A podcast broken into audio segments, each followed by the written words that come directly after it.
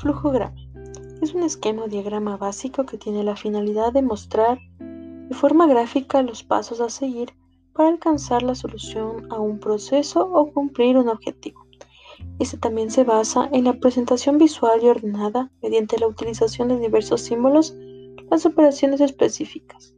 Los flujogramas siempre comienzan con un inicio o apertura del proceso. Luego están los procesos o pasos direccionados con conectores o flechas y termina con un fin o cierre de proceso. Su importancia se basa en la facilidad de visualización y la rápida presentación de los datos importantes, entendible incluso para personas que no se encuentran familiarizadas. Además, facilita la lectura debido al uso de palabras claves y no textos sobreexplicados, y permite a los actores involucrados identificar los métodos a seguir durante el proceso. Un ejemplo de esto tenemos el flujograma de recepción de mercancía para un restaurante. Entonces, inicia con la recepción. Aquí, se, aquí inicia con la apertura del proceso. De ahí vamos a la inspección.